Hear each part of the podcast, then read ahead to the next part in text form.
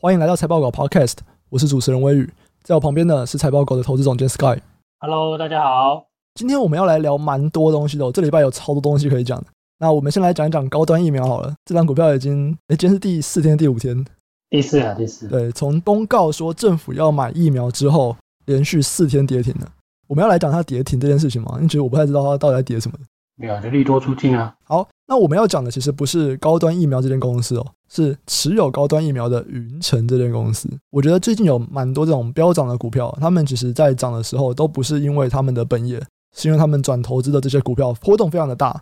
例如说我们现在讲的这个云城，它持有高端，对，因为它持有蛮多的高端的啦，所以就是在财报上面会认列蛮多的这个损益啦。有人发现了这个点啊，就是它的股价就会有所表现，就对了。像高端从四百多块跌到现在两百五嘛，那云城也从三十几块跌到二十四，就高端大概跌三十几趴，云城大概跌二十趴左右。就是因为云城其实它最近的股价它是蛮跟着高端疫苗在走的。另外一个类似的啦，就是台华持有阳明。对啊，对啊。不过台华这个是它算是本业吧，因为它也是航运相关的嘛，所以它这个算是持有它转投资下游吧。如果我们这样看的话。而且最近新闻在报航运股，他们都喜欢去访那个台华董事长，他不是就有提那个新的十字真言：任凭风浪起，坐稳钓鱼台。这真的是不知道该讲什么，这是打油诗吗？他的那个、啊、新闻标题就直接说台华董座说航运业今年一帆风顺，这马上让我想到那个之前跟陈泰明讲国剧有异曲同工之妙。就是其他人都比我还专业嘛，哪有这么多专家的那一次吗？就陈泰明他不是有说什么被动元件的荣景看不到尽头，订单看不到尽头啊，什么还会还好多久啊？呃，有杂音的时候，些许下跌就说啊，大家都是专家，怎么都比我还专业啊 之类的。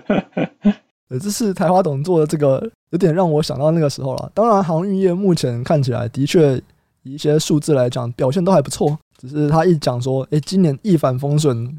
这么笃定也是有点奇怪了。我这种这种感觉有点像那个出来立 flag 了，对不对？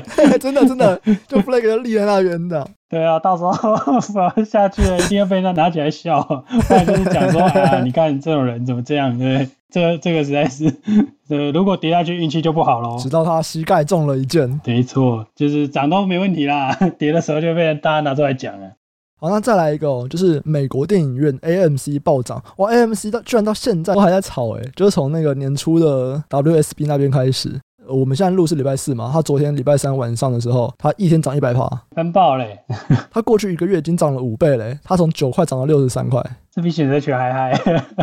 他今年涨三十倍，他年初才两块诶，现在已经六十三块，真的是涨爆诶。超嗨的，全美国最嗨的股票吧？真的，因为涨的都是散户最开心啊。AMC 是美国的那个嘛连锁电影院，因为它之前是因为疫情的关系，那电影院都关闭，所以它当然股价就跌很多。可现在涨到六十三块，其实也是比疫情前还要来得高，非常非常多了。对啊，这应该有短线的 trading 的这种 momentum 吧？一定有的啊。它二零一九年那个时候也大概就十几块而已，然后再上一次可能是一七年三十块，哇，现在六十几块真的是太扯了。这真的很抓不到哎、欸，那第一波你就觉得应该死了，没有，还有第二波，对，第二波还比第一波还猛，对不对？真的，到底谁会想到有第二波啊？这真的太狂了，所以这个是美国神奇的那个影院，而且他们执行长最近还有出来讲话，说只要是股东啊，等到今年夏天 AMC 开始开放大家进场的时候，你只要去看第一部电影的时候，就赠送免费的爆米花。哇，不会是因为大家想要爆米花吧？应该不可能吧？哎、欸，其实也不一定啊。台湾也是有蛮多人，就是去买零股，就是为了那个股东会的纪念品。有啊，之前王品不是发餐券？对啊，然后就开始一大堆人去买王品。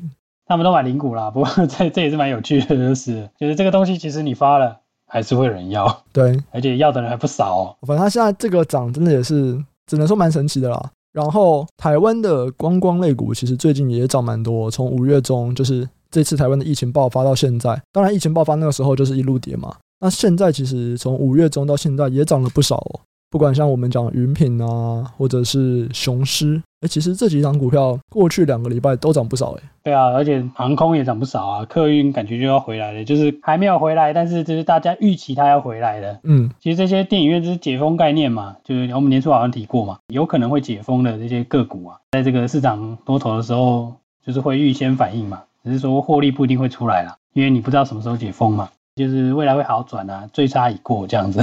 可是你不觉得现在因为台湾的疫情相对于美国是比较晚的嘛，像纽约那边已经几乎完全是恢复疫情前就恢复正常的样子。我看我朋友他们都会去唱 KTV 啊，都会去聚会啊，然后办 party。纽约看起来已经跟疫情前是完全一模一样了。所以其实，在整个疫情复苏的脚步上面，美国绝对是领先台湾很多的嘛。但是现在美国它这种观光类股或者是休闲娱乐的概念股在涨，诶，台湾也开始在涨了。这个你不觉得有点还太前面了吗？是有点前面啦，但是就是你也可以说，就反映那个大家最惧怕的那一段已经过去了嘛。这个就是一个 short term 的事件嘛，影响就今年的第二季或第三季这样子。那可能第四季就逐步了，可能就会回到过去的七八成。那明年可能就回复了，有机会反映这样的事实啦。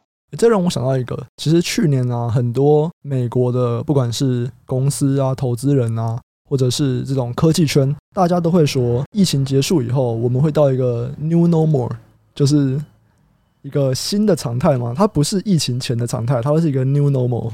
我们的生活会会完全不一样的，对的。但是那个时候我其实无法理解，因为其实去年台湾没有什么严重的疫情嘛，所以去年国外在讲 new normal 的时候，我没有什么太大的反应。我觉得，哎，我觉得应该就是恢复到正常吧，哪会有什么 new normal 这种东西？你就是完全恢复到疫情前的生活状态。那如果我们现在来看，因为现在台湾疫情变严重了，然后我们已经在家被关了几个礼拜了。哎，我开始可以体会他们为什么会有这种 new normal 的心态。反观是看美国，看纽约那边，哎，他们也没有什么 new normal，他们真的就是恢复到疫情前的的状态。所以真的你是要大家在被隔离啊，然后疫情比较严重的时候，你才会觉得说，哇，未来会不会都不一样？可是，一旦过了，哦，就是没有不一样，我们就是恢复到跟没事一样的状态。对啊，我觉得多多少少会有一些改变啦，就是这个改变的速度会加速，比如说数位化啊这些东西会加速嘛，但是改变的幅度。就是疫情的当下可能是最大的啦，那你可能解封了以后，大家会会把那个改变的幅度又会往回拉一点就对了。解封了以后啊，整个的状态又不会像疫情的时候想的这么的，这算悲观还乐观？就是不会想的这么极端就对了啦。我觉得都是还是会往有均值的话，会往均值修正。真的吗？因为我觉得我目前看到的感觉啊，我觉得美国很像真的就是想要恢复到疫情前呢、因为不管是什么工作的模式啊。或者是大家平常的休闲娱乐模式，看起来就是疫情前的状态啊。啊，就是你被关很久了，你总是要出来混一下，报复性的反弹心态吧。这个东西，我觉得也就是过了一两季，好像就又回到过去的生活了。只是有一些改变，就是你有一些可能数位化的一些沟通的工具啊，大家已经就是公司的这种沟通啊，都已经由这种传统的面对面啊转成数位了嘛。那这未来的这个可能就是各半啊，或是七成三成啊，类似这样的反应吧。我觉得，嗯。那下面一个我们要来聊的，其实是一个比较不好的消息哦，就是在东南亚、印度啊，然后南美洲这几个地方，因为疫情升温严重，所以它其实开始影响到了手机的市场哦。最近很多一些中国那边的手机品牌都已经进行出货目标下修，例如说像小米，本来它的出货目标是二点四亿只哦，现在就下收到一点九亿只。OPPO 也从一点七亿只下修到一点三亿只，一些二线品牌大部分也都有下修二十趴左右的出货目标。哇，其实二十趴蛮多的，等于说在 Android 手机这一块，今年看起来这样还有成长吗？应该就等于说今年 Android 的这一块好像没有真的很刺激到消费需求。去年有一些事件啦，去年大家他们这些人大举出征，就是为了要抢。华为的市占率嘛，因为华为去年不是被禁嘛，对啊，其他人当然是想要把他的这块饼都吃掉嘛，所以去年大家都很 aggressive 在这个出货的目标啊。如果是陆性品牌的出货量下修，我觉得那个无可厚非啦，因为他们本来去年你也可以说太乐观，也有可能说就是策略上的关系，然后让他们去抢这些市占嘛。如果你用这个角度来看的话，那就是短期事件，就是疫情如果结束的话，那这些消费还是会回来啊。两个其实我觉得是两件事啦，但有可能两件事重叠，所以让这个下修感觉好像很多这样子。而且让我想到的另外一个是关于五 G 的需求这边，因为其实，在第二季一开始的几集，我们就有提到关于五 G 的需求到底强不强。然后那个时候我就有说，其实大部分的公司啊，或者是研究员啊，他们去访的时候，他们都会说，哎，某某公司受惠于五 G 题材，然后接下来可能会有很好的业绩表现。啊，大部分都是讲说，哎，五 G 就是。需求很强啊，然后这个题材很棒啊。在那个时候，我就有提过说，有一间公司，它其实它就有提出来说，哎，五 G 的需求看起来没有那么强。然后那个时候，我们还有讨论一下说，到底有没有这样的需求嘛？其实我一直都有在看这方面大家的判断，或者是各个公司的说法怎么样。我觉得有越来越多的公司已经开始在讲说，哎，其实五 G 就是不如预期这样子。但我觉得无可厚非啦，因为说实在的。连基地台的出货都不如预期了，你还需要它的终端需求就如预期，那我觉得很难了。对啊，所以就也表示说，其实当时在讲说，哎，五 G 需求真的很强，因为研究员一定就是拿公司说法了，他们应该也不是自己判断，就是公司说什么他们就信什么。那就真的就只能说，大家在看到公司说法的时候，还是要去比较谨慎啊。公司说的很好，不一定真的很好，因为他们当然希望很好了。那可能在当下他们看到的也还不错可，是我们不能够只看到公司说法，他们说不错，我们就真的觉得不错，还是要去做一点研究来了解一下，说，诶，整体的状况是不是可以佐证公司说法的？我们有没有足够的数据、足够的证据去支持它？是是是，因为预测的东西嘛，没有人说得准的啦。其实他们年初估的时候，他没有想到 COVID-19 会有变种，对不对？而且变种还比原本的强这么多，这些应该都是大家没有预料到的嘛。可是这在真实世界是常有的事情啊，所以这种预估的东西，其实你也不能就是全部都采信啊。那除非有更强烈的证据表示说，哦，原来他估的是非常的合理。那你当然可以依据客观的证据去证明说他的预估是正确的，那这样的决策是可以的嘛？但是你还是要保留一些 buffer，就是说对这种突发事件的影响啊。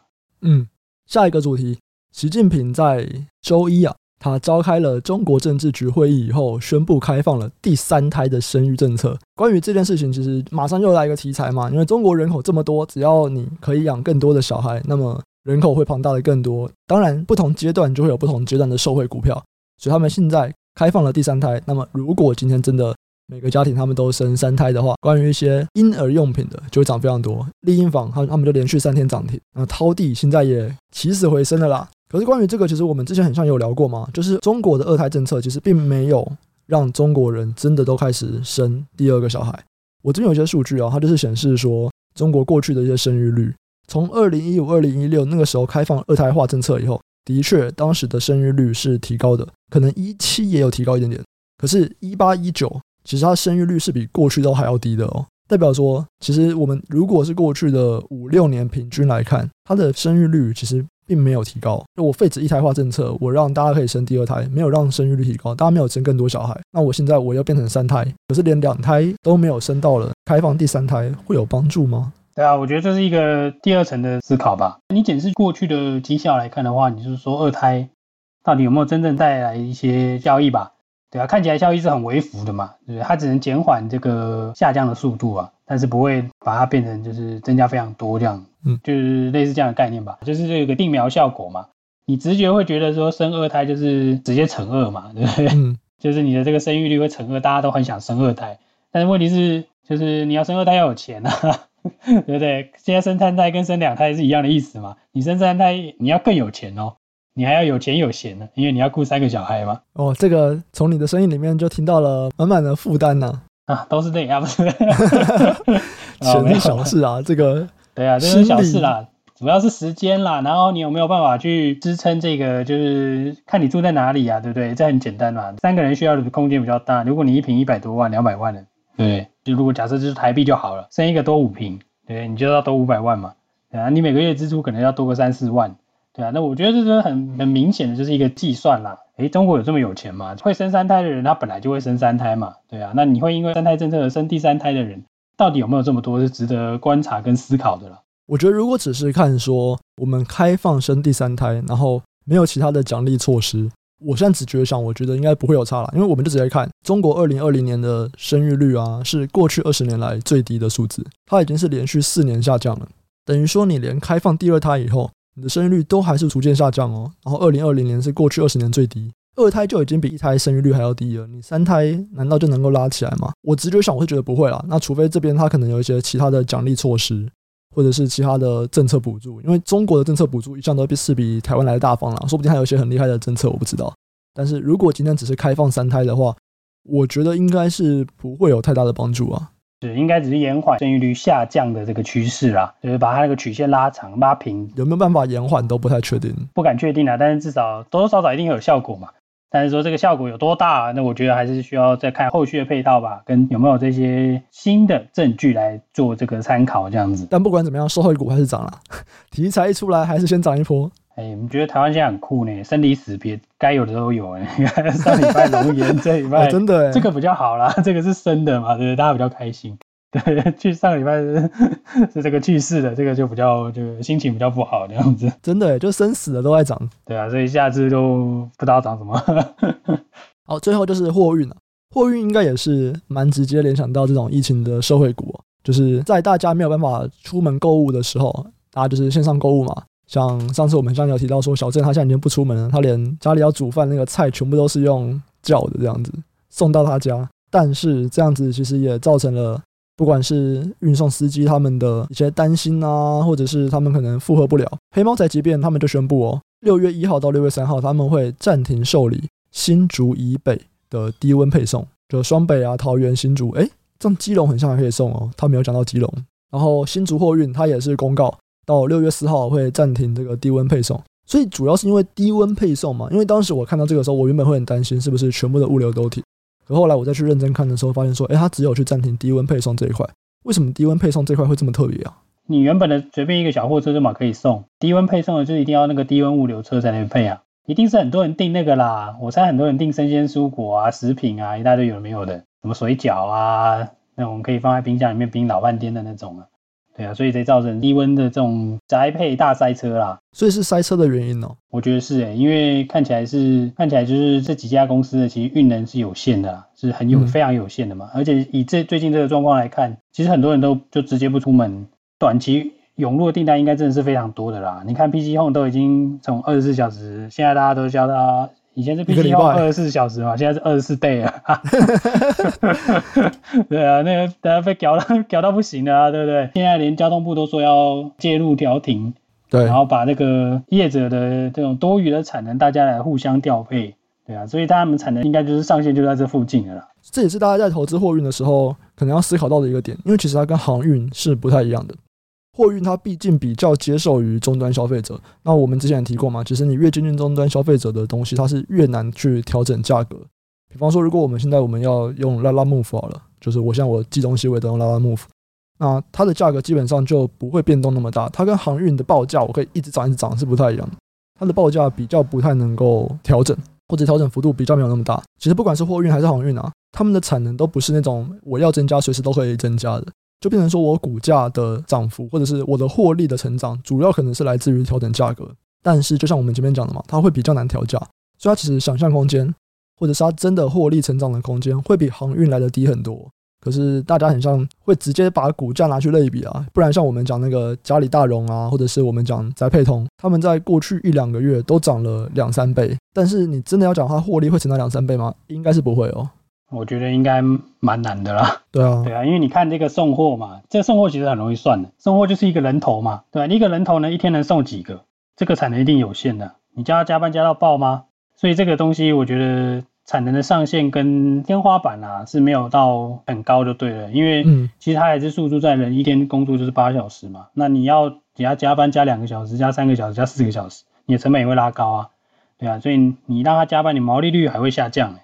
因为你不，你变成说你对消费者这边没办法调价嘛，对，就是调价比较困难啊，就是议价能力比较差啦，因为你实在太接近，你就是在终端嘛。过去还有这种，如果你是送在那种市中心的啊，你送一个，譬如说南京东路好了，你可能可以一次送可能 maybe 四到五个包裹。可是现在大家都在家里哦，你可能要跑来跑去，变成更分散了。我自己就觉得，如果从人的角度来思考，他们人均产值会上升，但是上升的幅度没有到很高啦，受限于你这个工作时数嘛。那你整个公司没有办法把产能拉非常高的原因，也是因为一来人嘛，二来司机你要训练啊，你短这么短期，你不可能在一个礼拜之内就增加超多司机了，就是有些困难就对了啦。不管是价格还是量啦，我觉得那个对这种陆运的都不会到超级爆发成长就对了。我们刚才讲货运的地方。其实让我想到，我昨天去买那个，因为昨天不是 iPad Pro 台湾可以买了嘛，对，然后我就买了。不是之前就可以买了吗？没有啊，就是 M1 的 iPad Pro 昨天才上啊。哦，昨天才正式可以出货就对了。对，昨天才可以下单那个 iPad Pro，然后 M1 的那个 iMac，还有 Apple TV 四 K，然后我就买 iPad Pro，结果我地址居然填错，我傻眼。公司吗？没有没有没有，我填我家地址，可是我填错了，我的那个号码打错，我早上就被那个货运骂。而且我买三个嘛，我买 iPad Pro 壳跟 Apple Pencil，它三个是分批寄来的，然后是用同一个地址，所以都是用那个错误地址。我现在不能去更改那个地址，所以我可能就要连续被骂三天这样。嗯，超嗨的哦！你买那个吗？Mini LED 那个吗？mini LED 是十二寸嘛，我是买十一寸。对对对，十二寸是 mini LED。十二寸我觉得还是太重了、啊，单单手不能拿哎、欸。啊，mini LED 啊，最新锐的机体就是潮啊！哎、欸，完全不潮，它现在不是那个异光的东西，不是被骂烂了吗？这个我们可以忽略。不行啊，十二寸太大了。好，期待我的 iPad Pro。对啊，期待你开箱文呐。应该是没什么好开，反正就是 M One 就是很强这样子。可我看网络上面一些评测，感觉起来其实跟过去两年也没有差很多。因为虽然 M One 非常强，但是其实目前的 App 效能需求都没有那么高。整体来说，其实不太会有明显的升级感。因为一九二零年的 iPad 就已经非常非常顺了。就是你们平常用太好了，你跟我用一样烂就 有 feel 了。没有没有，这是我第一台 iPad Pro。好厉害厉害，期待你的神秘开箱文了，告诉我说好不好用。不管好不好用，先买起来。哦，那我已经有 iPad 了。好，那我们这集就先到这边了。我们要继续去面试。本来今天想要来聊关于面试或者怎么样做研究员，哎，这礼拜的题目还是太长了。我们看看下礼拜有没有机会，或者是等到我们哪一天没有东西讲了，哎，那我们可能就来讲一下这个东西。对啊，就是不知道该讲什么时候就讲这个。对，没错。好，那我们要继续去面试啦。我们就下期再见，大家拜拜，拜拜。